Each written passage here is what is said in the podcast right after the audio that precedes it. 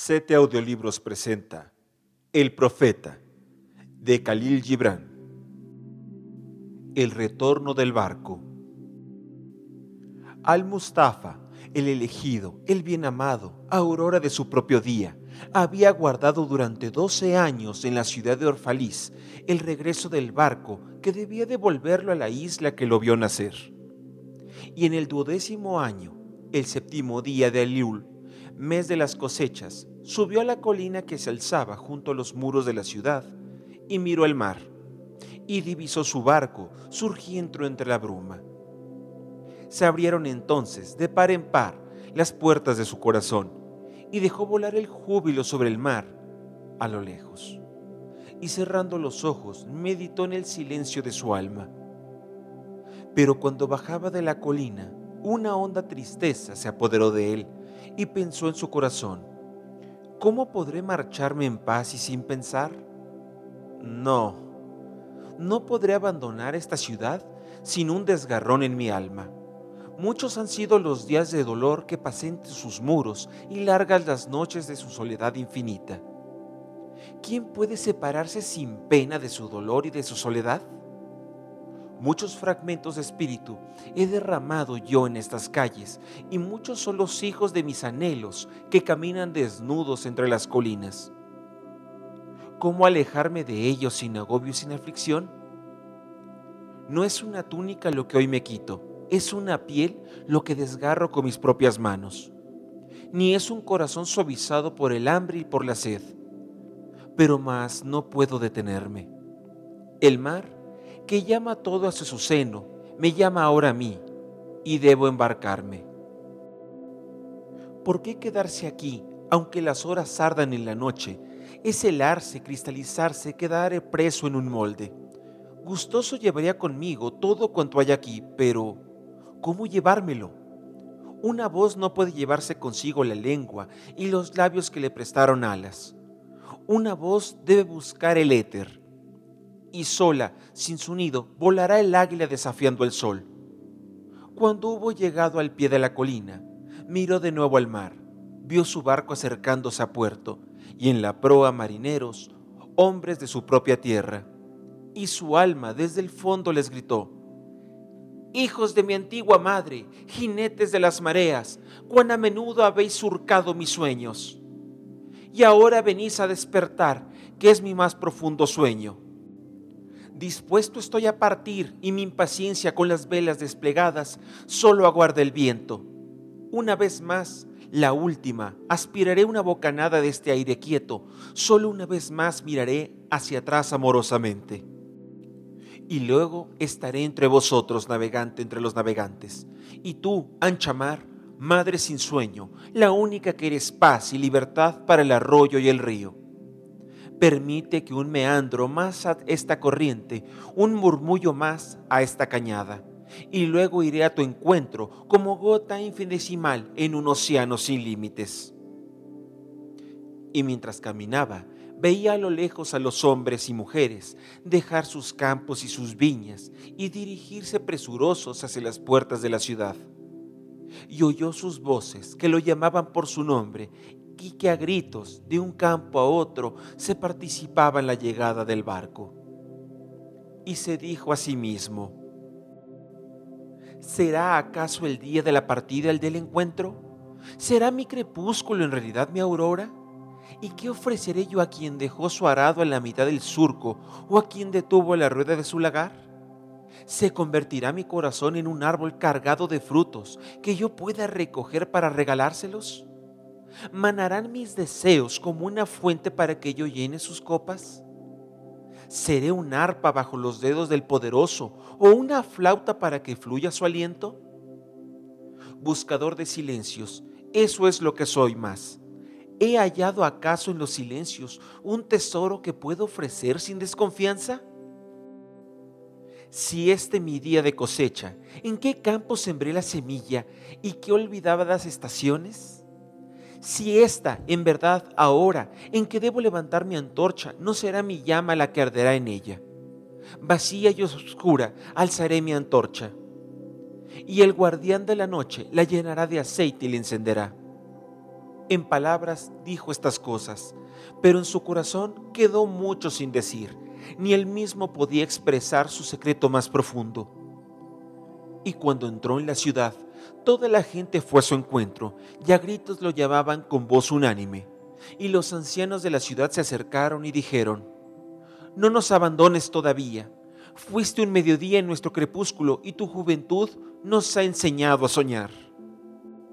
No eres extranjero entre nosotros, tampoco un huésped, sino nuestro Hijo y nuestro bien amado. Que no tengan que sufrir nuestros ojos hambre de tu rostro.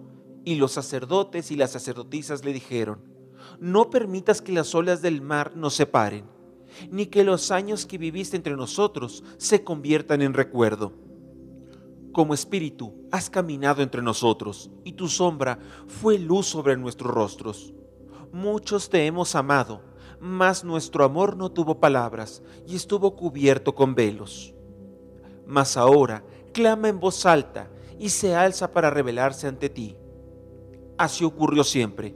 El amor no conoce su honda profundidad hasta el momento de la separación. Y otros vinieron también a suplicarle, mas él no respondió. Solo se limitó a inclinar la cabeza, y quienes estaban a su lado vieron rodar lágrimas por su pecho. Y él y la gente con él se dirigió hacia la gran plaza, frente al templo, y del santuario salió una mujer llamada Almitra, que era vidente y él la miró con inefable ternura, porque fue la primera que lo buscó y creyó cuando él apenas llevaba un día en la ciudad. Y ella lo saludó diciendo, Profeta de Dios, buscador de infinitos, mucho tiempo has honrado la distancia en búsqueda de tu barco. Ahora tu barco es llegado y te urge el partir. Hondes tu nostalgia por la tierra de tus recuerdos, por esa morada de tus mayores deseos. No te atará nuestro amor, no detendrán tu paso nuestras necesidades. Mas antes de que nos dejes, te rogamos que nos hables y nos des el don de tu verdad. Nosotros se lo daremos a nuestros hijos y a los hijos de nuestros hijos, y así no perecerá. En tu soledad has sido el centinela de nuestros días y en tu vigilia has oído el llanto y la risa de nuestro sueño. Por eso ahora te pedimos que nos descubras a nosotros mismos y nos digas cuánto te ha sido revelado sobre el nacimiento y la muerte. Y él respondió, Pueblo de Orfalís, ¿de qué puedo hablaros sino de lo que en todo momento vibra en vuestras almas? Del amor. Y Almitra dijo entonces, háblanos del amor. Y él alzó su cabeza, paseó su mirada entre la gente y se produjo un silencio. Entonces, con voz fuerte dijo, Cuando el amor os llegue, seguidlo, aunque sus senderos sean arduos y penosos, y cuando os envuelva bajo sus alas, entregaos a él, aunque la espada escondida entre sus plumas os hiera, y cuando os hable, creed en él aunque su voz sacuda vuestros sueños, como hace el viento del norte que arrasa los jardines. Porque igual que el amor os regala, así os crucifica, porque así como os hace prosperar, así os ciega. Así como se remonta a lo más alto y acaricia vuestras ramas más delicadas que tiemblan al sol, así descenderá hasta vuestras raíces y las sacudirá desarraigándolas de la tierra. Como a mazorcas de maíz os recogerá, o desgranará hasta dejaros desnudos. Os cernerá hasta libraros de vuestro pellejo, os molerá hasta conseguir la indeble blancura. Os amasará para que lo dócil y lo flexible brote de vuestra dureza y os destinará luego al fuego sagrado para que podáis convertiros en el sagrado pan para el sagrado festín de Dios. Todo esto hará el amor con vosotros, para que conozcáis los secretos de vuestro propio corazón y así lleguéis a convertiros en un fragmento del corazón de la vida.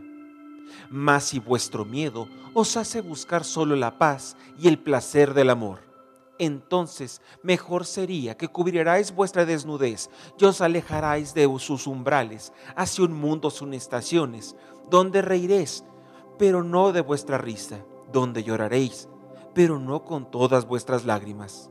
El amor no da sino a sí mismo, y nada toma sino de sí mismo. El amor no posee ni quiere ser poseído, porque el amor se basta en el amor. Cuando améis, no digáis, Dios está en mi corazón, sino estoy en el corazón de Dios. Y no creáis que podréis dirigir el curso del amor. Será Él quien os haya dignos, dirigirá vuestro curso. El amor no tiene más deseo que realizarse. Mas si amáis y no podéis evitar deseos, que vuestros deseos sean estos, fluir y ser como el arroyo que murmura su melodía en la noche conocer el dolor de la excesiva ternura, caer heridos por vuestro propio conocimiento del amor y sangrar plena y alegremente, despertar al alba con un corazón alado y dar gracias por otro día más de amor, reposar al mediodía y meditar sobre el éxtasis amoroso, volver al hogar cuando la tarde cae, volver agradecidos y dormir luego con una plegaria por el ser amado en vuestro corazón y con una canción de alabanza en vuestros labios. Del matrimonio. Nuevamente Almitra habló y dijo, ¿qué tienes que decirnos del matrimonio, maestro? Y esta fue la respuesta. Nacisteis juntos y juntos permaneceréis para siempre aunque las blancas alas de la muerte dispersen vuestros días. Juntos estaréis en la memoria silenciosa de Dios. Mas dejad que en vuestra unión crezcan los espacios, y dejad que los vientos del cielo dancen entre vosotros. Amaos unos a otros, mas no hagáis del amor una prisión. Mejor es que sea un mar que se mezcle entre las orillas con vuestra alma llenaos mutuamente las copas, pero no bebáis solo de una. Compartid vuestro pan, mas no comáis de la misma hogaza. Cantad y bailad juntos, alegraos, porque cada uno de vosotros conserve la soledad para retirarse a ella a veces. Hasta las cuerdas de un laúd están separadas, aunque vibren con la misma música. Ofreced vuestro corazón, pero no para que se adueñen de él, porque solo la mano de la vida puede contener vuestros corazones.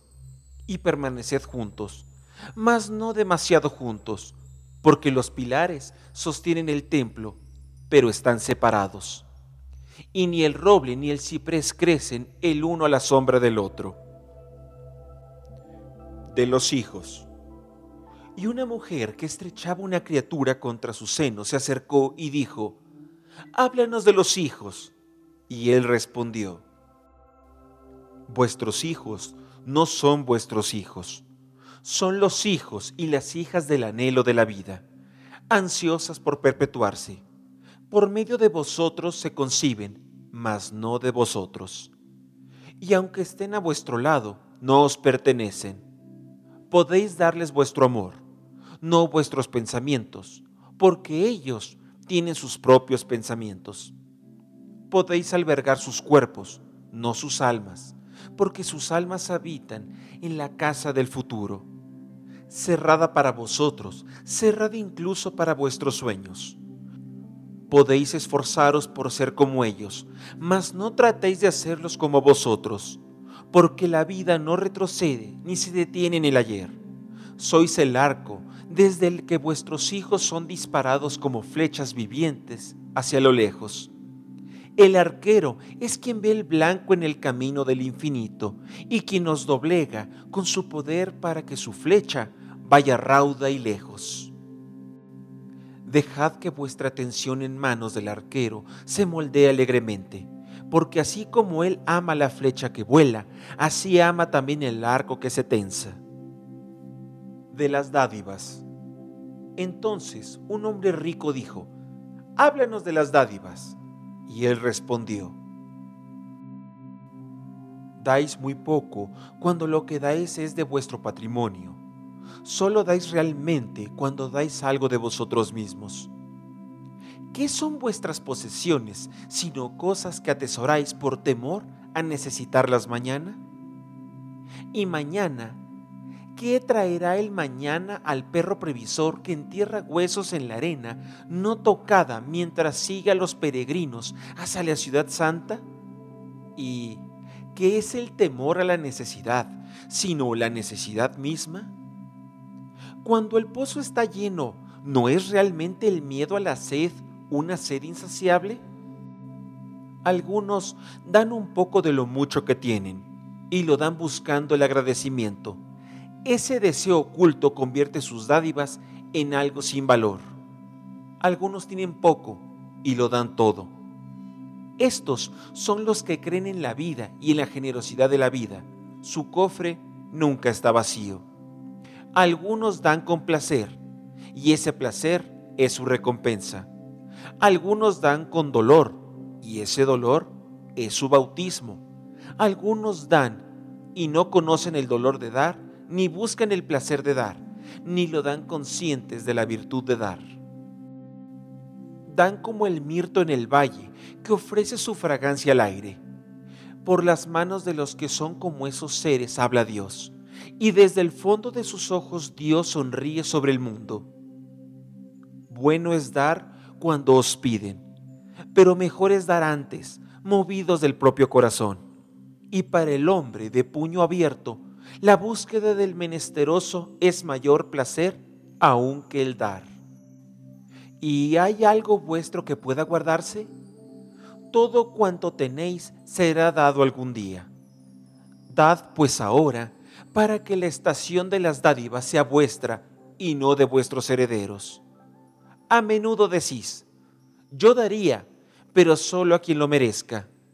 Los árboles de vuestro huerto no hablan así, ni los rebaños de vuestros campos. Dan para poder vivir, porque guardar es morir.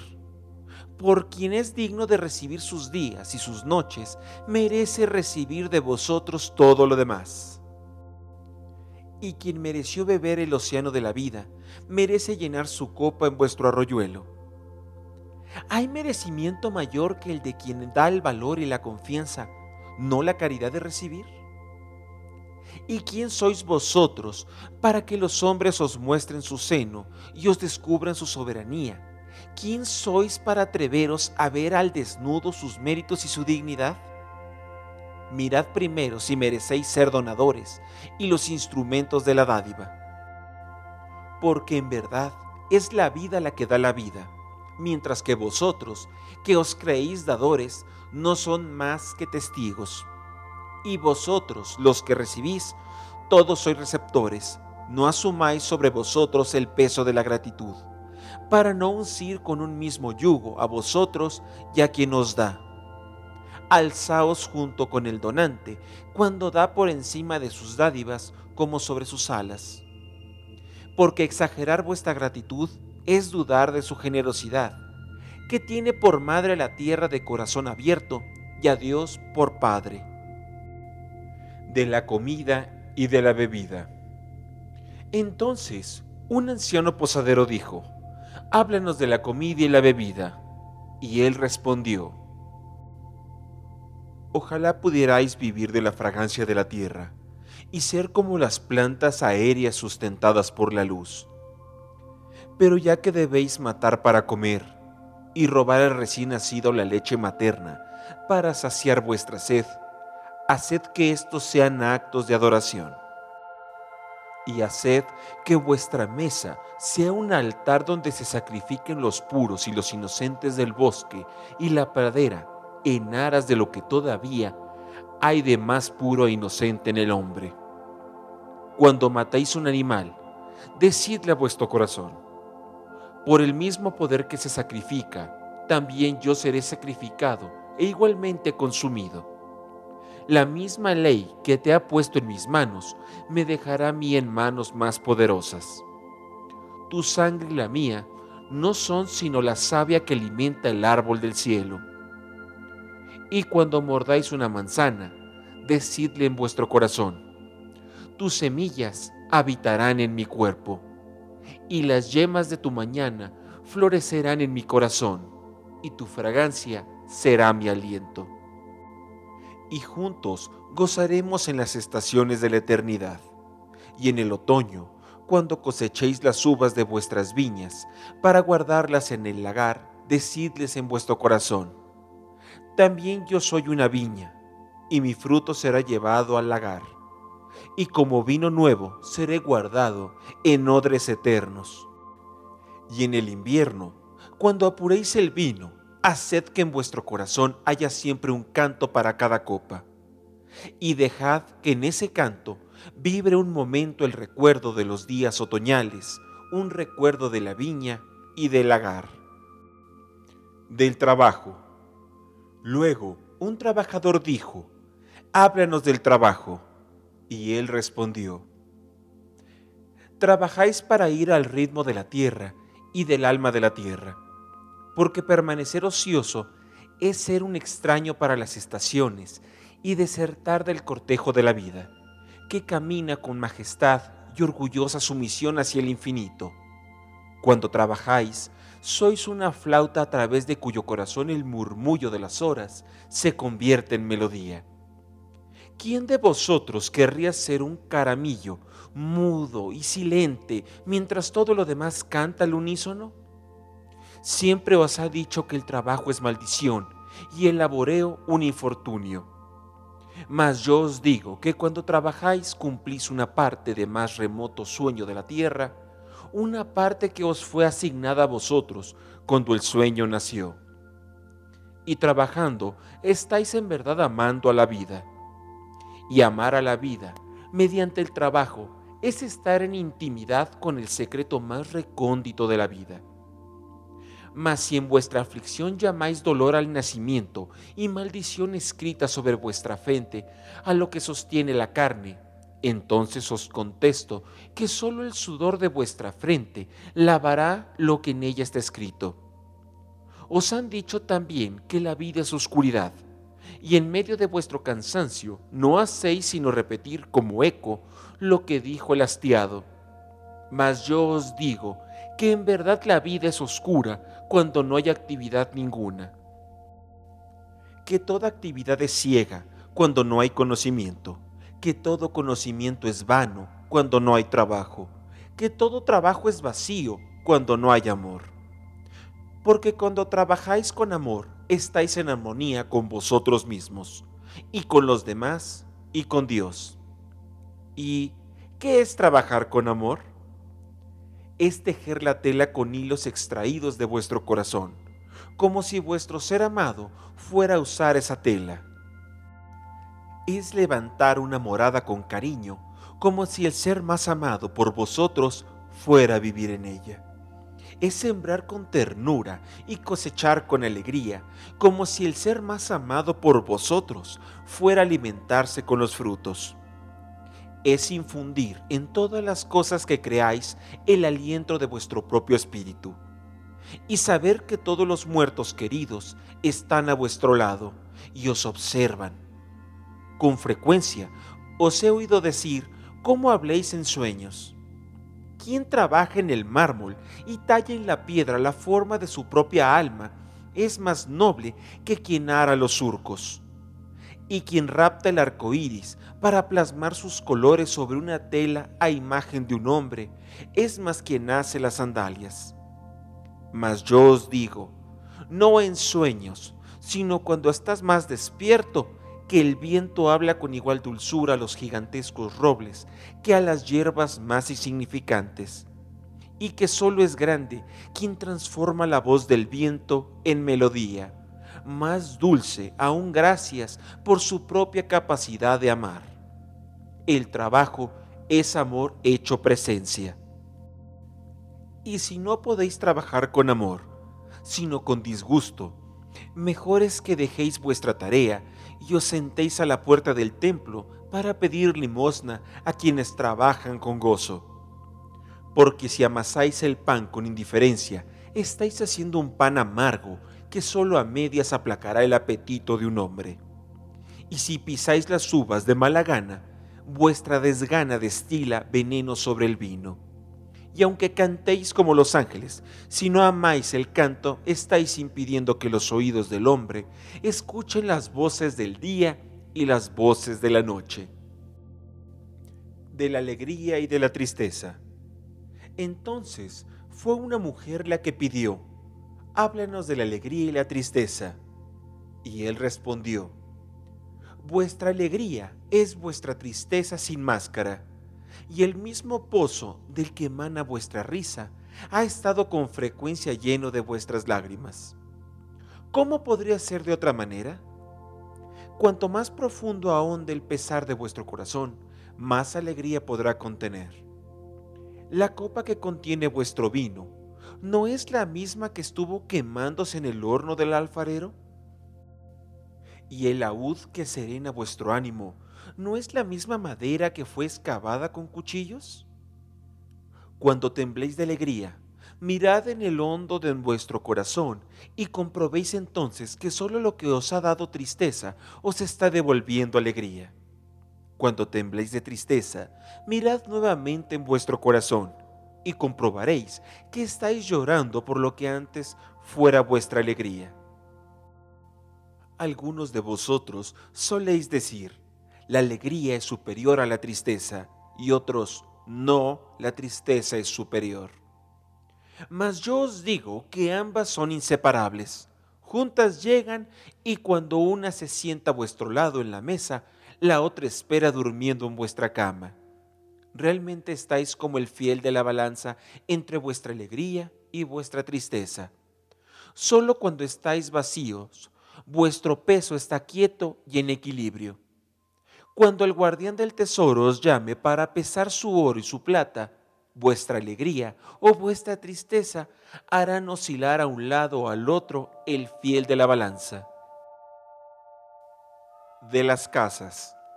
Se adelantó un albañil y dijo, háblanos de las casas. Y él respondió, levantad con vuestra imaginación una enramada en la selva, mejor que construir una casa dentro de las murallas de la ciudad. Porque aunque en vuestro ocaso sintáis deseos de hogar, de igual manera ese otro yo vagabundo que en vosotros habita anhelará siempre la lejanía y la soledad. Vuestro cuerpo es vuestra mayor morada. Crece bajo el sol y duerme en la quietud de la noche y sueña. ¿No sueña acaso vuestra morada? ¿No abandona soñando la ciudad para buscar el bosquecillo o la cima de la colina? Ay, si yo pudiera juntar vuestras moradas en mi mano y como hace el sembrador, desparramarlas por los bosques y praderas. Querría que los valles fueran vuestras avenidas y los verdes caminos vuestras callejuelas, para que pudierais buscaros unos a los otros por los viñedos y luego volvierais con la fragancia de la tierra prendida en vuestras ropas. Pero aún no es la hora de que esto suceda. En su miedo, vuestros antepasados os pusieron demasiado cercas uno de los otros. Ese miedo todavía ha de durar durante cierto tiempo aún las murallas de vuestra ciudad separarán vuestros hogares de vuestros campos.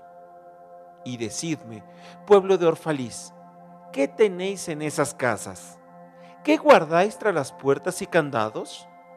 ¿Tenéis paz, el ánimo sereno que revela vuestro poder? ¿Tenéis recuerdos como lucientes arcos unen las cimas de la mente? tenéis la belleza que lleva el corazón desde las casas hechas en madera y piedra hasta la montaña sagrada? Decidme, ¿tenéis eso en vuestras casas? ¿O solamente comodidades y ansía de comodidad que a escondidas penetra en la casa como advenedizo y luego se convierte en invitado y finalmente en amo y señor? Y ay, llega a ser el domador y con el látigo y garfio hace marionetas de vuestros mayores deseos? Sus manos son de seda, mas su corazón de hierro. Arrulla vuestro sueño, mas solo para colocarse junto a vuestro lecho y encarnecer la dignidad de la carne. Se burla de vuestros sentidos para tirarlos, luego en el cardal como si fueran frágiles barquillas. En verdad os digo que la concupiscencia de comodidad mata la pasión del alma. Luego acompaña entre muecas y risas el funeral. Mas vosotros, criaturas del espacio, vosotros, los inquietos del descanso, no seréis atrapados ni domados. Vuestra casa no será ancla, sino mástil. No será la cinta brillante que cubre la herida, sino el párpado que protege la pupila. No plegaréis las alas para cruzar las puertas, ni inclinaréis vuestra cabeza para no golpearla contra el techo, ni temeréis respirar por miedo a que las paredes se agrieten y derrumben. No habitaréis tumbas hechas por los muertos, para los vivos. Y aunque vuestra casa sea magnífica y espléndida, no aprisionará vuestro secreto, ni encerrará vuestros anhelos porque lo que en vosotros es infinito habita en la casa del cielo, cuya puerta es la niebla de la mañana y cuyas ventanas son los cantos y los silencios de la noche. De la vestimenta. Un tejedor pidió, háblanos de la vestimenta. Y él respondió, vuestras ropas ocultan mucho de vuestra belleza, mas os no esconden lo que no es bello y aunque busquéis en las prendas de vestir la libertad de lo personal, quizá halléis en ellas un arnés y una cadena. Ojalá fuerais al encuentro del sol con algo más de vuestra piel y algo menos de vuestras ropas. Porque el aliento de la vida palpita en la luz del sol y la mano de la vida en el viento. Algunos decís, es el viento del norte el que ha tejido las ropas que llevamos. Mas yo os digo, sí, fue el viento del norte, pero lo tejió en el telar de la vergüenza y la debilidad de carácter fueron sus hijos. Y cuando su trabajo estuvo terminado, se echó a reír en medio del bosque. No olvidéis que el pudor no es ninguna coraza contra los ojos del impuro y cuando el impuro ya no exista, ¿qué será el pudor sino cadenas e impurezas de la mente? Y no olvidéis que la tierra goza al sentir vuestros pies desnudos, y que el viento anhela jugar con vuestros cabellos. De la compra y de la venta. Y un mercader dijo, háblenos de la compra y de la venta. Y él respondió, la tierra os brinda sus frutos y con solo que aprendáis a llenar vuestras manos, no pasaréis necesidades. Y en el intercambio de los frutos de la tierra hallaréis abundancia y satisfacción. Pero si el intercambio no se hace con amor y bondadosa justicia, llevará a unos a la codicia y a otros al hambre.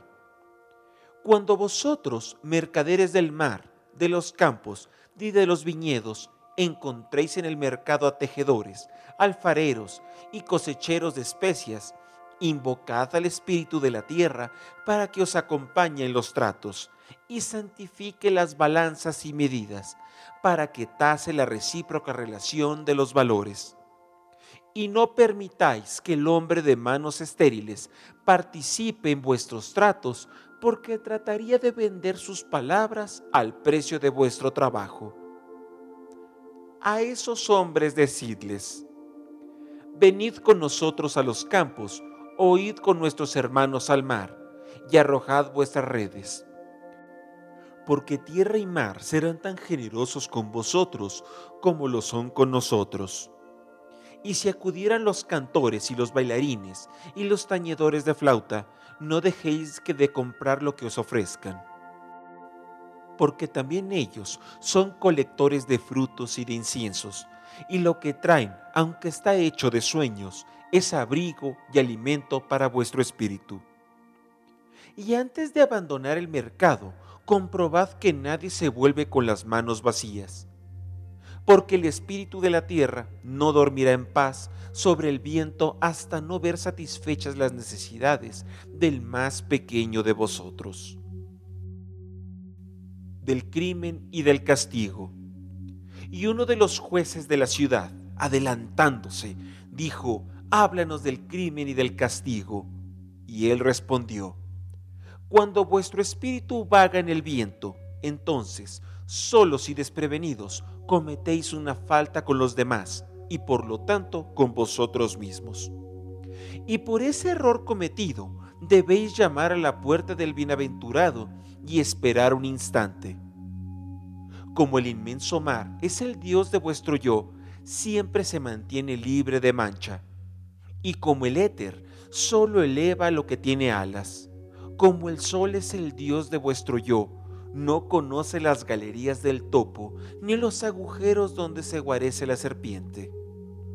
Pero el Dios de vuestro yo no habita solo en vuestro ser. En vosotros todavía hay mucho que es hombre y mucho que todavía no lo es. Una forma grotesca que camina dormida entre la niebla en busca de su propio despertar. Y del hombre que hay en vosotros quisiera hablar ahora, porque es Él y no el Dios de vuestro yo, ni la forma grotesca que camina entre la niebla, la que conoce el crimen y el castigo del crimen. A menudo os he oído decir que el hombre que comete un delito, como si él no fuera uno de vosotros, sino un extraño y un intruso en vuestro mundo. Mas yo os digo que, de igual forma que el más santo y el más justo no puede elevarse por encima de lo más sublime que existe en cada uno de vosotros, tampoco el débil y el malvado pueden caer más bajo de lo más bajo que existe en cada uno de vosotros. Y de igual forma que ni una sola hoja se torna amarilla sin el silente conocimiento del árbol todo. Tampoco el malvado puede hacer el mal sin la oculta voluntad de todos vosotros como en peregrinación, camináis todos juntos hacia el Dios de vuestro yo. Vosotros sois el camino y el caminante. ¡Ay! Y cae por quienes le precedieron, porque aquellos que más ágiles y seguros en su paso no apartaron, sin embargo, el obstáculo del camino. Y sabed esto también, aunque mis palabras hieran con fuerzas vuestros corazones el asesinado es también responsable de su propio asesinato y el robado es también responsable de su propio robo. Y el justo no es inocente de los actos del malvado, y el puro no es ajeno de los actos del felón. Sí, porque muchas veces el condenado es víctima del ofendido, y con más frecuencia aún el reo carga con la culpa del inocente y del puro no podéis separar al justo del injusto, ni al bueno del malvado, porque juntos están frente al rostro del sol, de igual forma que el hilo blanco y el hilo negro están juntos en la trama del tejido. Y cuando el hilo negro se rompe, el tejedor revisa la tela entera y también el telar. Si alguien de vosotros llevara a juicio a la mujer infiel, poned también en la balanza el corazón de su marido, y pesad también en la balanza la verdad de su alma. Y haced que quien quiera castigar al ofensor, escudriñe bien antes del espíritu del ofendido. Y si alguno de vosotros quisiera castigar en nombre de la justicia y descargar el hacha contra el tronco malo, haced que mire bien sus propias raíces y en verdad os digo que encontrará las raíces del bien y del mal, de lo fructífero y de lo estéril, juntas y entretejidas en el silente corazón de la tierra. Y vosotros, jueces que pretendáis ser justos, ¿qué sentencia pronunciaréis contra quien, aunque honesto según la carne, es ladrón en espíritu? ¿qué condena impondréis a quien asesina según la carne, cuando él mismo ha sido muerto en el espíritu? ¿Y cómo juzgaréis a quien en sus acciones es impostor y tirano, si a su vez también es ofendido y humillado? ¿Y cómo castigaréis a aquellos cuyo remordimiento es mayor ya que su delito? ¿No es remordimiento la justicia administrada según la ley misma que deseáis servir? Y sin embargo, no podréis imponer el remordimiento en el corazón del inocente, ni hacerlo desaparecer del corazón del culpable. Vendrá en la noche, espontáneamente y sin ser invitado, para que los hombres despierten y escruten su propio corazón. Y vosotros, los que os pretendéis llamados a atender de lo justo y de lo injusto, ¿Cómo podríais hacerlo si no miráis a todos los hechos a plena luz del día? Solo así podráis saber que tanto el que está de en pie como el caído no son sino uno solo y mismo hombre, de pie en el crepúsculo, en la noche de su yo grotesco y el día del Dios de su yo. Y que la piedra angular del tiempo no es superior a la piedra más hundida que hay en sus cimientos. De las leyes.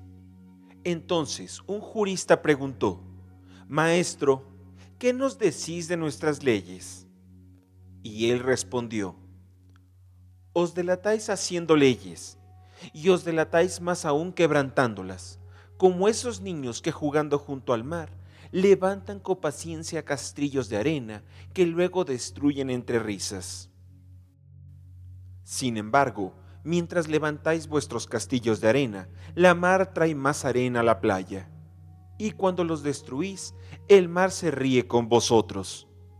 En verdad os digo que el mar ríe siempre con el inocente mas, ¿qué sucede con aquellos que para quienes la vida no es un mar, ni las leyes de los hombres son castillos de arena?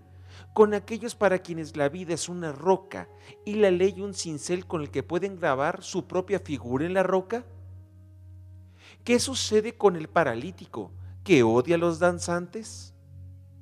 ¿Qué sucede con el buey que ama su yugo y juzga al alce y al siervo de las selvas vagabundo sin ley? ¿Qué sucede con la vieja serpiente que no puede mudar piel y llama desnudas y desvergonzadas a las otras?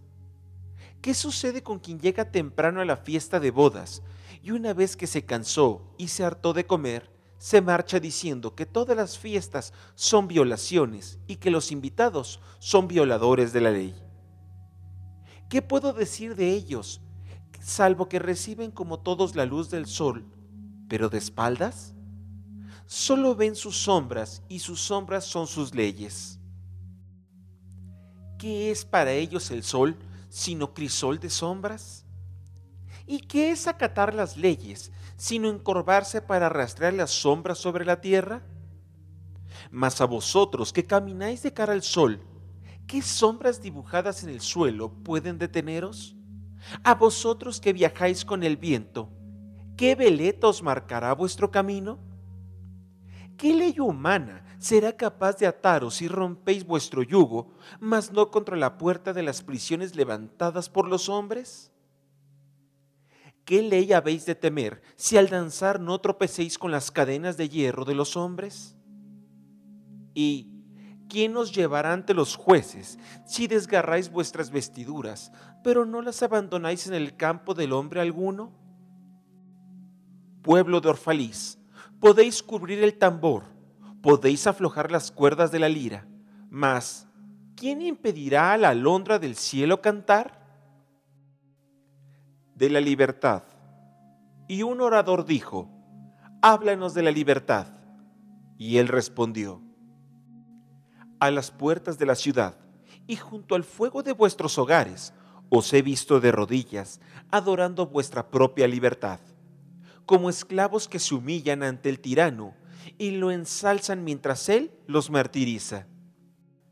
Si en el jardín del tiempo, a la sombra de la ciudadela, he visto a los más libres de vosotros llevar vuestra libertad como un yugo, como un dogal. Y mi corazón sangró en mi interior, porque solo seréis libres cuando el deseo de la libertad no sea un arnés para vosotros, y cuando dejéis de hablar de libertad como de una meta y de un logro. Seréis libres de verdad cuando vuestros días no transcurran sin preocupaciones, cuando vuestras noches no estén vacías de necesidad ni de pena.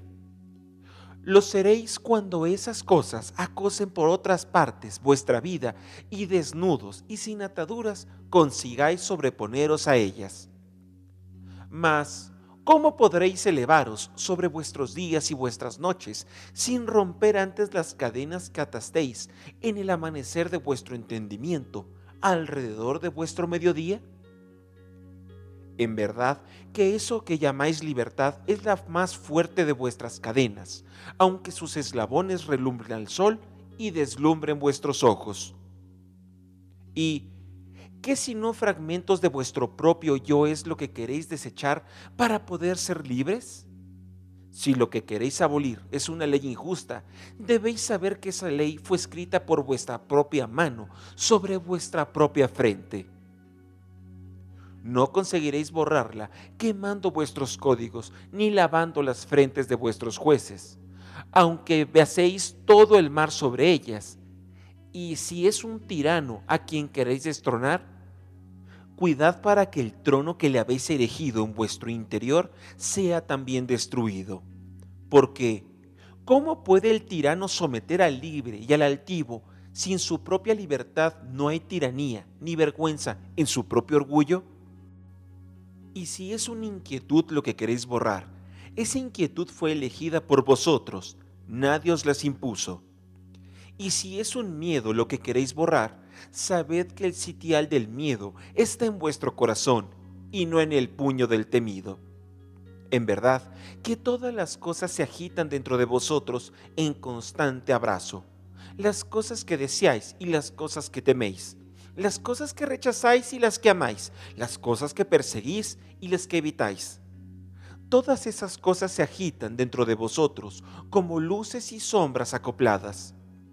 Y cuando la sombra se desvanece, la luz que queda se convierte en sombra de otra luz. Y así vuestra libertad, cuando pierde sus cadenas, se convierte en cadena de otra libertad mayor. De la razón y de la pasión. Y la sacerdotisa habló de nuevo, háblanos de la razón y de la pasión.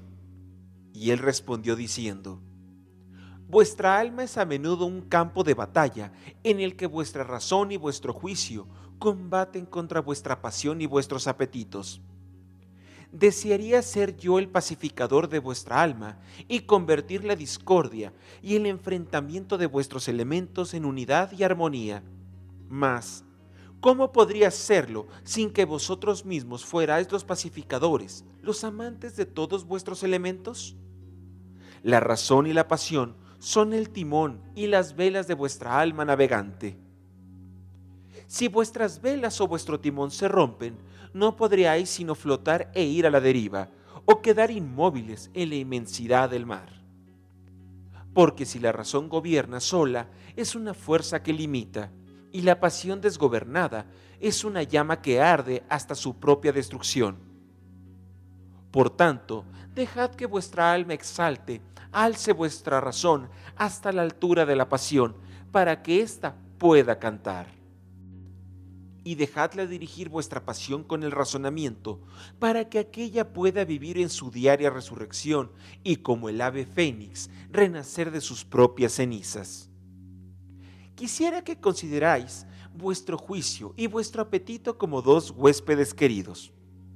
En verdad que no rendiráis más honores a uno que a otro, porque quien atiende más a uno que a otro acaba perdiendo el afecto y la confianza de ambos. Cuando en las colinas os sentéis a la sombra fresca de los álamos, compartiendo la paz y la tranquilidad de los campos y las praderas distantes, dejad que vuestro corazón diga en silencio, Dios descansa en la razón. Y cuando llegue la tormenta y el huracanado viento sacude el bosque y el trueno y el relámpago proclamen la majestad de los cielos, dejad que vuestro corazón sobrecogido diga, Dios obra en la pasión.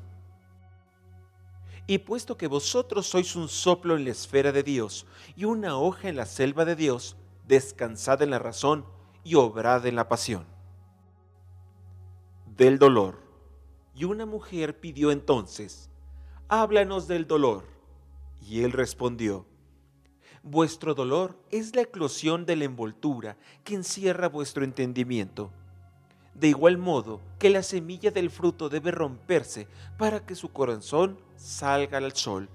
Así vosotros debéis conocer el dolor y aunque lograráis mantener vuestro corazón, como siempre habéis aceptado las estaciones que pasan sobre vuestros campos, y serenos velaráis en los inviernos de vuestro dolor. Muchas de vuestras aflicciones las habéis escogido vosotros mismos. Son el remedio amargo con que el médico que todos llevamos dentro cura vuestras enfermedades. Por tanto, confiad en el médico y bebed su remedio en silencio, tranquilamente, porque su mano, aunque dura y pesada, está guiada por la mano tierna del invisible. Y la copa que brinda ha sido modelada, aunque queme vuestros labios, con la arcilla en que el alfarero humedeció con sus propias lágrimas sagradas. Del conocimiento de uno mismo. Y entonces un hombre dijo, háblanos del conocimiento de uno mismo. Y él respondió, en silencio vuestros corazones saben los secretos de los días y de las noches, mas vuestros oídos ansían escuchar el eco del conocimiento de vuestro corazón. Quisierais saber las palabras, lo que siempre supisteis en pensamiento. Quisierais tocar con vuestros dedos el desnudo cuerpo de vuestros sueños, y es bueno que así sea el recóndito manantial de vuestra alma necesita brotar y correr murmurando hacia el mar. Y el tesoro de vuestra profundidad infinita se revelaría entonces ante vuestros ojos. Mas no tratéis de pesar en balanzas vuestro tesoro desconocido, ni exploréis las profundidades de vuestro conocimiento con callados ni sondas, porque el yo es un mar infinito, inconmensurable no digáis, he hallado la verdad, sino, he hallado una verdad. No digáis, he encontrado la senda del alma. Decid más bien, he encontrado al alma caminando por mi senda. Porque el alma camina por todas las sendas. El alma no va en línea recta ni crece como una caña. El alma se despliega como un loto de innumerables pétalos de la enseñanza. Entonces un maestro dijo, háblanos de la enseñanza. Y él respondió, Nadie puede revelaros nada que no yazga aletargado en el amanecer de vuestro conocimiento. El maestro que pasea a la sombra del templo entre sus discípulos no da su sabiduría, sino más bien su fe y su afecto. Si es de verdad sabio, no os obligará a que entréis a la casa de su sabiduría, os guiará solo hasta el umbral de vuestro propio espíritu. El astrónomo puede hablaros de su conocimiento del espacio, mas no podrá daros ese conocimiento mismo. El músico podrá describiros el ritmo que existe en todo ámbito, pero no podrá daros el oído que capta ese ritmo ni la voz que le da eco y quien está versado en la ciencia de los números podrá hablaros de las relaciones entre el peso y la medida, pero no podrá conduciros a ellas. Porque la visión de un hombre no presta sus alas a otro hombre. Y de igual forma que cada uno de vosotros se halla solo en el conocimiento de Dios. Así cada uno de vosotros debe estar solo en su conocimiento de Dios y en su conocimiento de la tierra de la amistad. Y un joven dijo, háblanos de la amistad. Y él respondió, vuestro amigo es la respuesta a vuestras necesidades. Él es el campo que sembráis con amor y cosecháis con agradecimiento. Él es vuestra mesa y el fuego de vuestro hogar. Porque os acercáis a Él con vuestra hambre y lo buscáis sedientos de paz. Cuando vuestro amigo os manifieste su pensamiento, no temáis el no en vuestra cabeza, ni retengáis el sí. Y cuando Él permanezca en silencio, que vuestro corazón no deje de oír su corazón. Porque en la amistad todos los pensamientos, todos los deseos, todas las esperanzas nacen y se comparten con gozo y sin alardes. Cuando os alejéis de vuestro amigo, no sintáis dolor, porque lo que más amáis en él quizá es más claro que en su ausencia, igual que la montaña es más clara desde el llano para el que la quiere subir.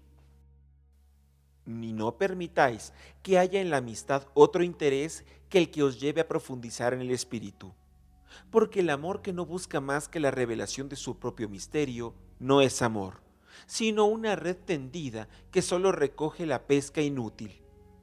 Que lo mejor de vosotros sea para vuestro amigo, si ha de conocer el flujo de nuestra marea, que también conozca su reflujo. Porque, ¿qué amigo sería aquel que tuvierais que buscaros para matar las horas? Buscadlo para vivir las horas, porque existe para colmar vuestra necesidad, no vuestro vacío. Y haced que en dulzura de la amistad haya risa y placeres compartidos. Porque en el rocío de las cosas pequeñas, el corazón encuentra su alborada y se refresca. De la conversación. Y un humanista dijo, háblanos de la conversación. Y él respondió, habláis cuando dejáis de estar en paz con vuestros pensamientos y cuando no podéis morar por más tiempo en la soledad de vuestro corazón, vivís en vuestros labios, y el sonido es entonces diversión y pasatiempo. Y en la mayoría de vuestras charlas, vuestro pensamiento es asesinado en parte. Porque el pensamiento es un pájaro del aire libre que en una jaula de palabras que puede desplegar las alas, pero no volar algunos de vosotros buscáis quien os hable por miedo a sentiros solos. El silencio de la soledad descubre ante sus ojos la propia desnudez y entonces quieren escapar. Y hay otros que hablan sin conocimiento ni tino y revelan una verdad que ni siquiera ellos conocen. Y hay otros que poseen la verdad en su interior, pero no la traducen con palabras. En el pecho de estos, el espíritu reside en medio de un silencio rítmico.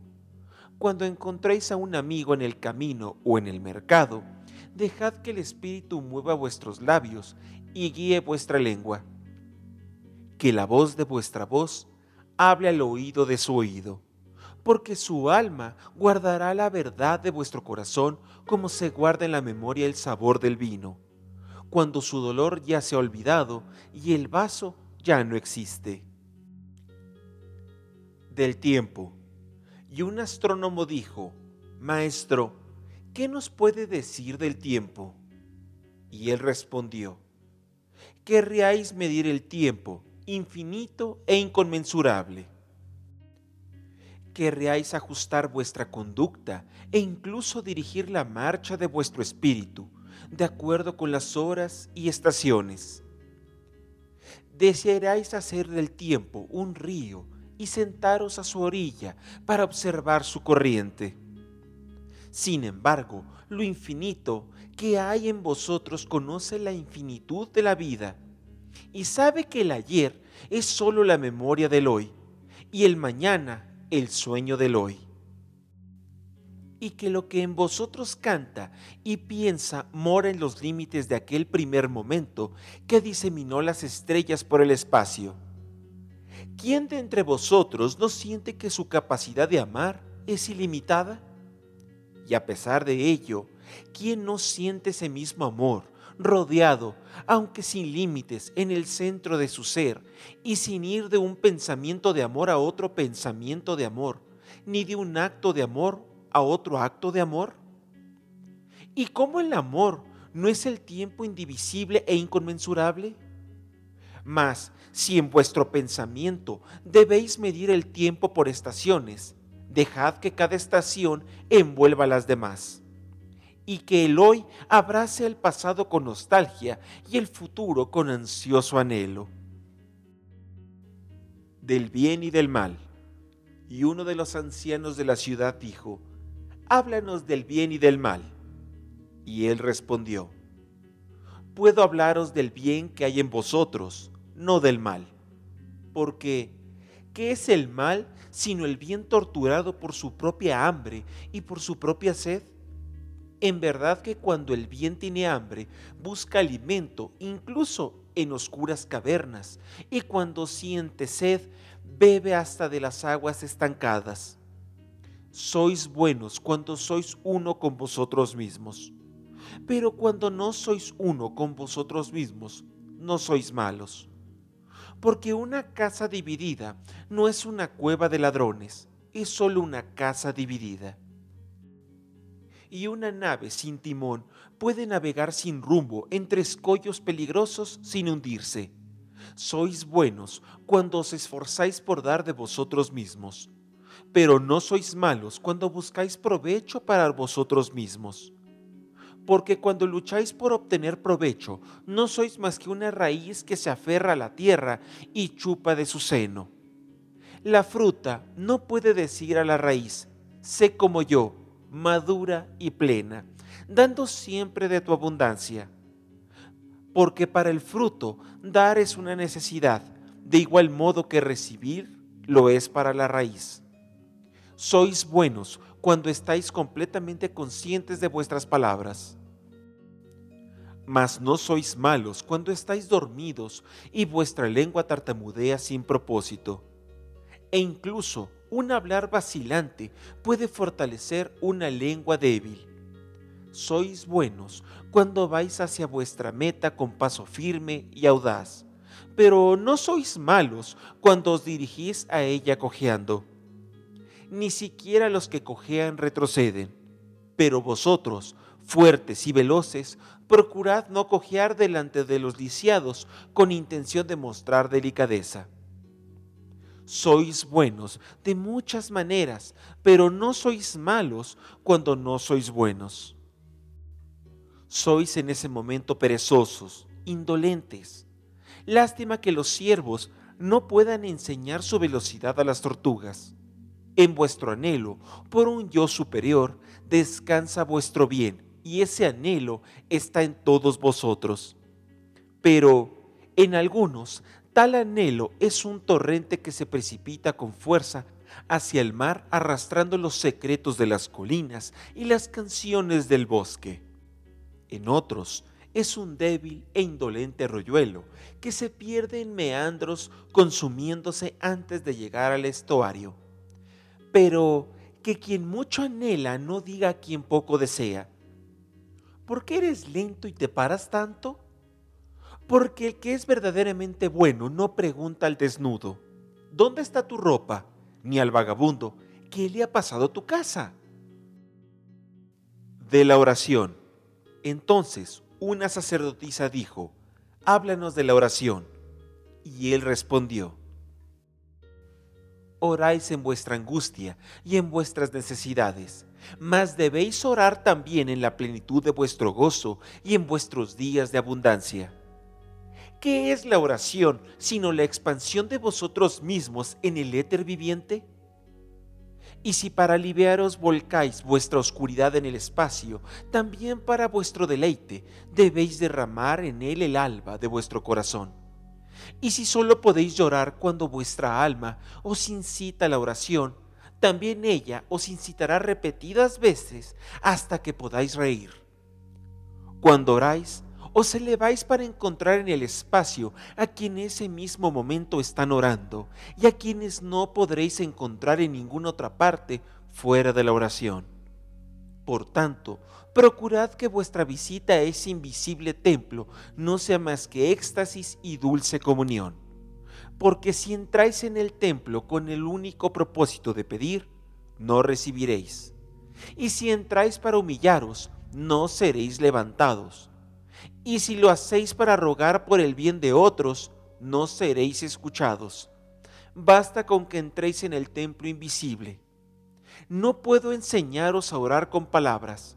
Dios no atiende vuestras palabras, salvo cuando Él mismo quien las dice a través de vuestros labios. Y yo no puedo enseñaros la oración de los mares, de los bosques y de las montañas. Mas vosotros, nacidos de las montañas y bosques y los mares, podéis encontrar su oración en vuestro corazón. Y si os limitáis a escuchar en la quietud de la noche, le oiréis decir en silencio, Señor nuestro, que eres nuestro ser alado, es tu voluntad la que quiere en nosotros. Es tu anhelo el que anhela en nosotros.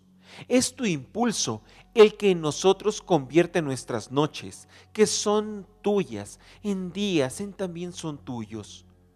Nada podemos pedirte porque tú sabes nuestras necesidades antes de que nazcan en nosotros tú eres nuestra necesidad, y dándonos más a ti mismo, nos lo ofreces todo.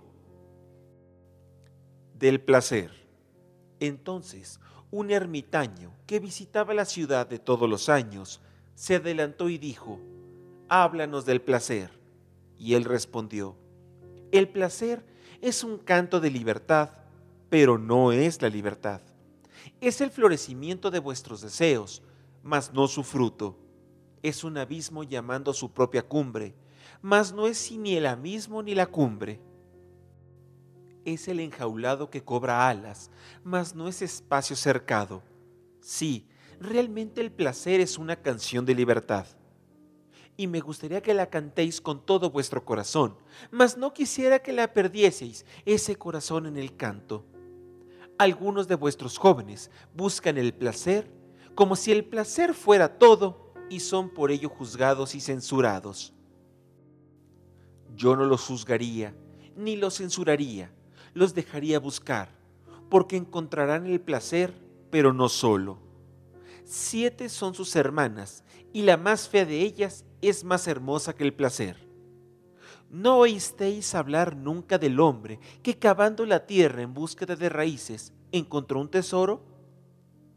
Algunos de vuestros mayores recuerdan los placeres entre arrepentimientos como errores cometidos en estado de embriaguez.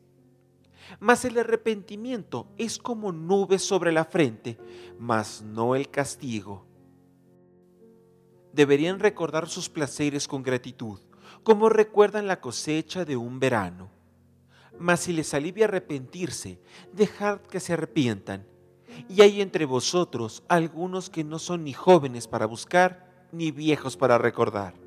Y en su temor a la búsqueda y al recuerdo, rehuyen a todos los placeres por miedo a menospreciar al espíritu o a ofenderlo. Mas esa renuncia misma es su placer y de la misma forma también encuentran su tesoro, aunque caben en búsqueda de raíces con manos temblorosas. Mas decidme, ¿quién puede ofender al espíritu? ¿Ofende al ruiseñor el silencio de la noche? ¿Ofende el gusano de luz a los astros? ¿Molesta el viento vuestra llama o vuestro humo? ¿Creéis que el espíritu es un agua estancada que podéis enturbiar con un callado? Con frecuencia, rehusando el placer, no hacéis sino almacenar deseo en las entretelas de vuestro ser. ¿Quién no sabe si lo que hoy hemos reprimido no brotará mañana? Incluso vuestro cuerpo conoce su herencia y sus necesidades legítimas y no quiere ser engañado y vuestro cuerpo es el arpa de vuestra alma. Y a vosotros os toca arrancar de ella música melodiosa o sonidos confusos. Y ahora os preguntáis en vuestro corazón, ¿cómo distinguiremos en el placer lo que es bueno de lo que no lo es? Id a vuestros campos y a vuestros jardines, y allí veréis que el placer de la abeja es libar la miel de la flor mas también el placer de la flor es brindar esa miel a la abeja, porque para la abeja una flor es una fuente de vida, y para la flor una abeja es un mensajero de amor. Y para ambos, abeja y flor, dar y recibir, el placer son una necesidad y un éxtasis. Pueblo de Orfalís, ceden vuestros placeres como las flores y las abejas de la belleza. Y un poeta dijo, háblanos de la belleza. Y él respondió, ¿dónde hallar la belleza y qué hacer para encontrarla si ella no es vuestro camino, vuestro guía? El humillado y el ofendido dicen, la belleza es amable y abundosa. Camina entre nosotros como una joven madre, avergonzada casi de su propia gloria. Y los apasionados dicen, no, la belleza está hecha de fuerza y de terror, como la tempestad que sacude la tierra bajo nuestros pies y el cielo sobre nuestras cabezas. El hastiado y el aburrido dice, la belleza está hecha de blandos murmurios, habla en nuestro espíritu. Su voz invade nuestros silencios como una luz mortecina que tiembla de temor a las sombras. Mas el inquieto dice, la hemos oído gritar entre las montañas, y a sus gritos retumbó un rodar de cascos, el batir de alas y el rugir de las fieras. Durante la noche, los guardianes de la ciudad dicen, La belleza vendrá con el alba desde el levante. Y al atardecer, los labriegos y los caminantes dicen, la hemos visto inclinarse sobre la tierra desde las ventanas del crepúsculo. En invierno, el sitiado entre la nieve dice, vendrá con la primavera, saltando por las colinas. Y en el calor del hastío, los segadores dicen, le hemos visto danzando entre las hojas del otoño y vimos torbellinos de nieve en su cabello. Todo esto es lo que habéis dicho sobre la belleza, mas en verdad hablasteis no de ella, sino de vuestras necesidades insatisfechas. Y la belleza no es una necesidad, es un éxtasis. Ni una boca sedienta, ni una mano vacía que suplica, sino un corazón ardiente y un alma encantada. No es la imagen que querrías ver, ni la canción que desearíais oír. Es una imagen visible, aunque cerréis los ojos, y una canción que oís, aunque os tapéis los oídos. No es la savia que corre bajo la rugosa corteza, ni un ala adherida a una garra, sino un jardín eternamente en flor y una bandada de ángeles eternamente en vuelo. Pueblo de Orfaliz, la belleza es la vida cuando la vida alza el velo y muestra su rostro esencial y sagrado. Mas vosotros sois la vida y el velo. La belleza es la eternidad contemplándose en un espejo, y vosotros sois la eternidad y el espejo. De la religión. Y un viejo sacerdote dijo, háblanos de religión. Y él respondió, ¿acaso hablé hoy de otra cosa? ¿No son religión acaso los actos y todos los pensamientos? E incluso lo que no es ni acto ni pensamiento, sino un milagro y una sorpresa brotando siempre en el alma, hasta cuando las manos tallan la piedra o atienden el telar? ¿Puede alguien separar su fe de sus obras o sus creencias de sus trabajos? ¿Quién es capaz de extender sus horas ante sí mismo y decir, esta para Dios y esta para mí, esta para mi espíritu y esta para mi cuerpo? Nuestras horas todas son alas que baten de ser en ser en el espacio, y a quien usa su moral como su mejor vestido, mejor la fuera andar desnudo. Ni el viento ni el sol agrietarán su piel ¿Y quién define su conducta con normas? Enjaula su pájaro cantor. El canto más libre no viene de las rejas ni del interior de las jaulas. Y aquel que para la adoración es su ventaja tanto para abrir como para cerrar, no conoce todavía la morada del Espíritu, cuyas ventanas abiertas permanecen de aurora en aurora. Vuestra vida cotidiana es vuestro templo y vuestra religión. Siempre que entráis en él, lleváis encima cuantos pertenece. Lleváis el arado y la fragua, el martillo y el laúd, cuanto habéis hecho por necesidad o por capricho. Porque en vuestros sueños no podéis alzaros por encima de vuestros triunfos, ni caer más abajo de vuestros fracasos.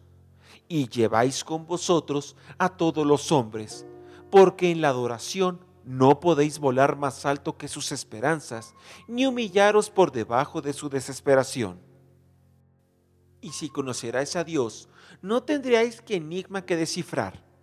Mirad mejor en torno vuestro, y lo veréis jugando con vuestros hijos.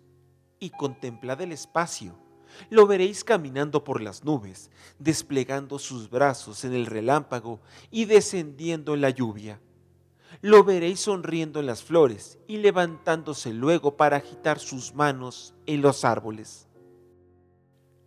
De la muerte. Entonces habló al Mitra. Ahora quisiéramos preguntarte sobre la muerte. Y él respondió, ¿queréis conocer el secreto de la muerte? Mas, ¿cómo conocerlo a menos de que lo busquéis en el corazón de la vida? El búho de ojos sitiados por la noche que son ciegos por el día, no puede quitar el velo al misterio de la luz. Si en verdad queréis contemplar el espíritu de la muerte, abrid de par en par vuestro corazón al cuerpo de la vida. porque la vida y la muerte son una, lo mismo son uno el río y el mar. En lo más hondo de vuestras esperanzas y deseos descansa vuestro silente conocimiento del más allá. Y como semillas que sueñan bajo la nieve, y así vuestro corazón sueña con la primavera.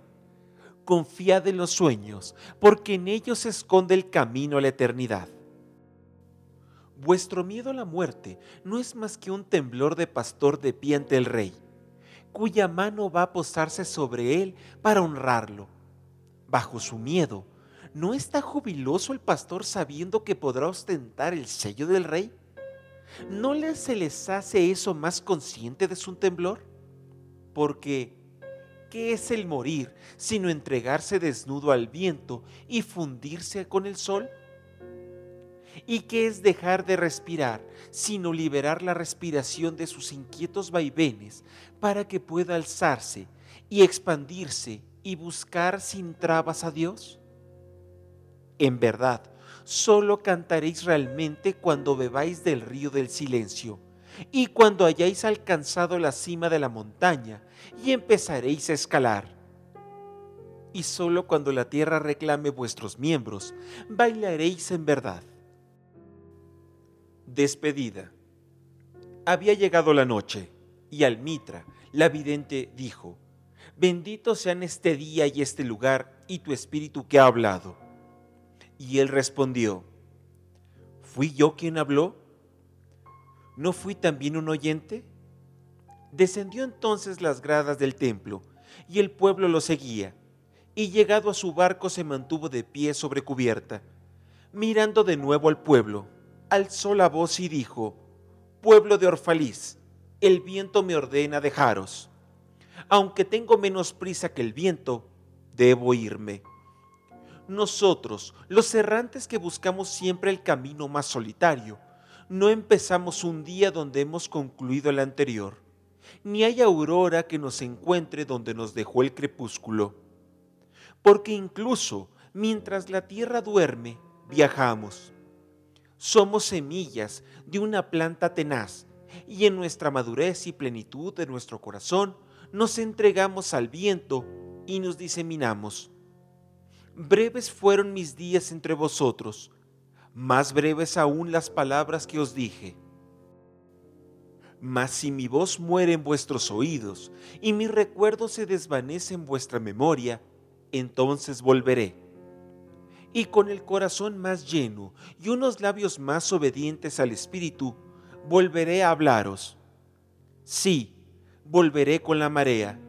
Y aunque la muerte me esconda y el silencio me envuelva, buscaré vuestro espíritu y no buscaré en vano. Si algo de cuanto os dijo es verdad, la verdad se manifestará por sí misma en una voz más clara y en palabras más idóneas para vuestros pensamientos. Me voy con el viento, pueblo de Orfalís, mas no hacia el vacío y si este día no llena plenamente vuestras necesidades y mi amor, entonces permitid que sea una promesa hasta que ese día llegue. Cambien las necesidades del hombre, mas no su amor, ni tampoco su deseo de que este amor satisfaga sus necesidades. Sabed pues que volveré del silencio. La niebla que al amanecer se disipa, dejando solo el rocío en los campos, se alza y se convierte en nube para volver a caer en lluvia convertida. Y yo no he sido diferente de la niebla. En la quietud de la noche caminé por vuestras calles y mi espíritu penetró en vuestras casas. Y los latidos de vuestro corazón sonaron en mi corazón, y vuestro aliento lo sentí en mi rostro, y a todos os conocí. Sí, conocí vuestras alegrías y vuestros dolores, y cuando dormíais, vuestros sueños florecían en mis sueños. Y entre vosotros estuve muchas veces como un lago entre las montañas. He reflejado vuestras cimas y vuestras laderas, e incluso el paso de los rebaños de vuestros pensamientos y vuestros deseos. Y a mi silencio llegaron entorrentadas la risa de vuestros niños y los ríos anhelantes de vuestra juventud y cuando llegaron a lo más hondo de mí, ni los torrentes ni los ríos dejaron de cantar. Y algo más dulce que las risas, más intenso que los anhelos, llegó hasta mí. Lo infinito que hay en vosotros, el hombre inmenso del que no sois más que las células y los tendones, aquel en cuyo canto todas vuestras canciones no son más que vibración insonora, el hombre inmenso por el que sois inmensos. Y al mirarlo os vi y os amé, porque ¿qué distancias pueden alcanzar el amor que no estén en esa inconmensurable esfera? ¿Qué visiones, qué esperanzas podrán remontarse por encima de ese vuelo? Como gigantesco roble cubierto de flores de manzano, ¿es el hombre inmenso que es en vosotros existe? Su poder os ata la tierra, su fragancia os eleva al espacio, y en su perdurabilidad sois inmortales. Os ha dicho cómo en una cadena sois tan débiles como el más frágil de sus eslabones. Mas esto es solo en parte verdad. También sois tan fuerte como el más fuerte de vuestros eslabones. Mediros por vuestra acción más pequeña es medir el poder del océano por la fragilidad de su espuma. Juzgaros por vuestros fracasos es como culpar a las estaciones por su inconstancia.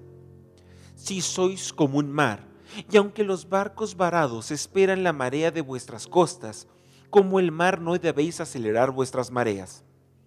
Sois como las estaciones, y aunque en vuestro invierno neguéis vuestra primavera, esta que yace dentro de vosotros sonríe en medio de su sueño y no se ofende. No penséis que os hablo de este modo porque penséis, nos alabó, solo ha visto lo bueno que hay en nosotros. Solo os digo en palabras lo que vosotros mismos sabéis en pensamiento.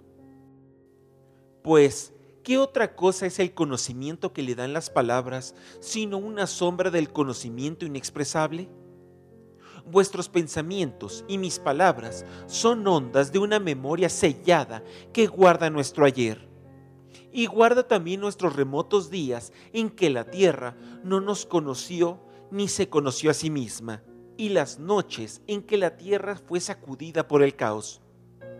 Sabios vinieron a vosotros para daros de su sabiduría. Yo en cambio he venido a tomar de vuestra sabiduría y encontré lo que es mayor que la sabiduría. Es un espíritu ardiente que tenéis en vosotros y que crece constantemente a expensas de sí mismo. Mientras vosotros, ajenos a su expansión, lamentáis el marchitarse de vuestros días. Es la vida en búsqueda de vida en los cuerpos que temen la tumba. Aquí no hay tumbas. Estas montañas, estas llanuras, son cuna y escalón. Cada vez que paséis junto al campo, donde dejasteis enterrados a vuestros antepasados, mirad bien, y allí os veréis a vosotros mismos y a vuestros hijos cogidos de la mano en verdad, a menudo os alegráis sin saberlo.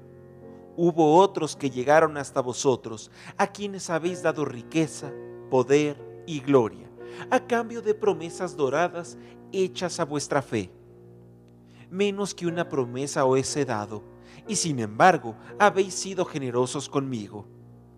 Me habéis dado la sed más honda después de la vida os aseguro que no hay dádiva mayor para un hombre que la que convierte todos sus anhelos en los labios abrazados y la vida en una fuente fresca.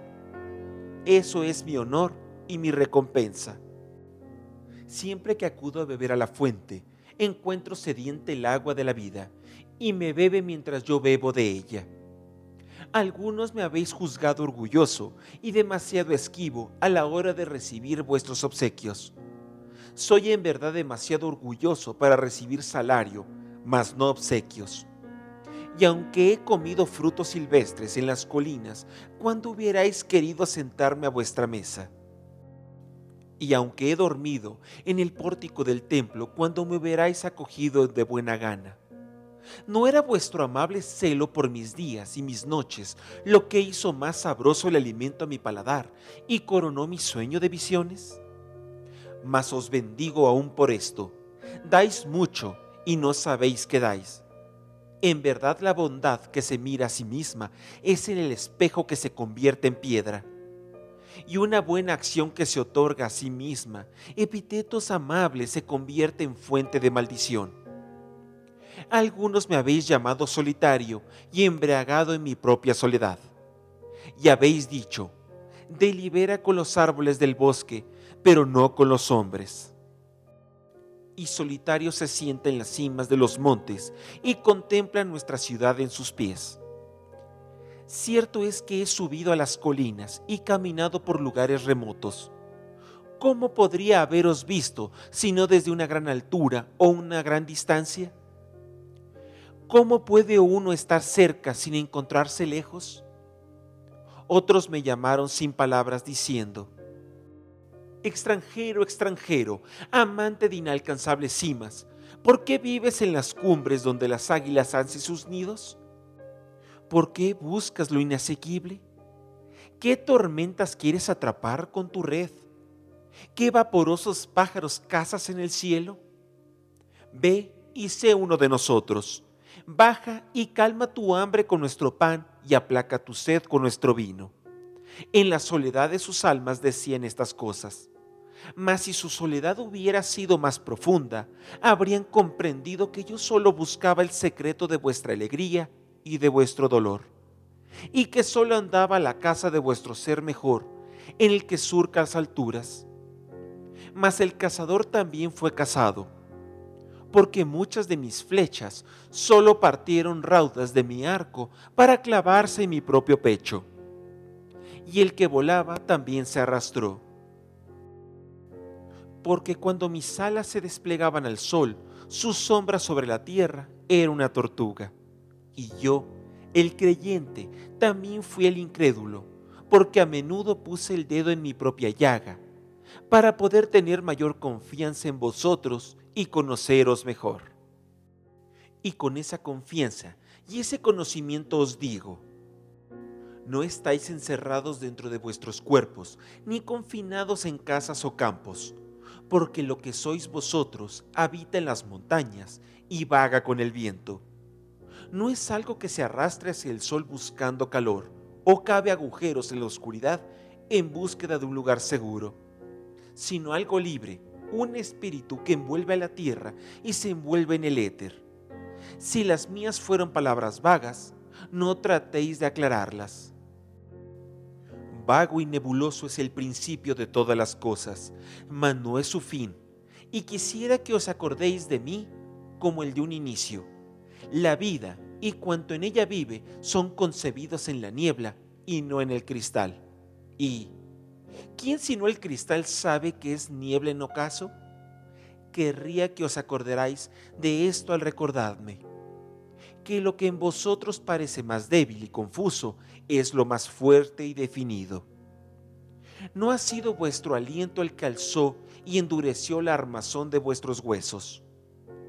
Y no fue un sueño que ninguno de vosotros recuerda haber soñado, el que edificó vuestra ciudad e hizo todo en cuanto en ella existe? Y si os fuera posible ver tan solo las ráfagas de ese aliento y escuchar los murmullos del sueño, no oiráis ningún otro sonido. Mas no veis ni oís. Y está bien que así sea. El velo que nubla vuestros ojos será rasgado por las manos que lo tejieron. Y la arcilla que obstruye vuestros oídos será horadada por los mismos dedos que la amasaron, y veréis y oiréis. No lamentaréis entonces haber conocido esa ceguera ni haber estado sordos. Porque ese día descubriréis los propósitos ocultos que hay en toda cosa, y bendeciréis lo mismo la oscuridad que la luz. Tras decir esto, miró a su alrededor y vio al piloto de su nave de pie junto al timón, mirando fijamente las velas desplegadas y la lejanía, y dijo, Paciente, muy paciente es el capitán de mi barco. El viento sopla y las velas están impacientes. Hasta el timonel reclama rumbo. Sin embargo, mi capitán tranquilo aguarda mi silencio y estos marineros que han oído el gran coro del mar también me han escuchado con paciencia. No esperarán más, estoy listo. El arroyo ya llegó al mar, y una vez más la inmensa madre estrecha a su hijo contra su seno. Adiós, pueblo de Orfaliz. El día toca su fin. Se cierra sobre nosotros como el nenúfar sobre su propia mañana. Conservaremos cuanto se nos ha dado, y si no basta, volveremos a reunirnos y a tender juntos nuestras manos al dador. No olvidéis que regresaré entre vosotros. Un solo instante más, y mis afanes reunirán cuerpo y espuma para otro cuerpo. Un solo instante más, un momento de reposo en el viento, y otra mujer me dará a luz. Adiós a vosotros y a la juventud que con vosotros pasé Ayer mismo nos encontramos en un sueño.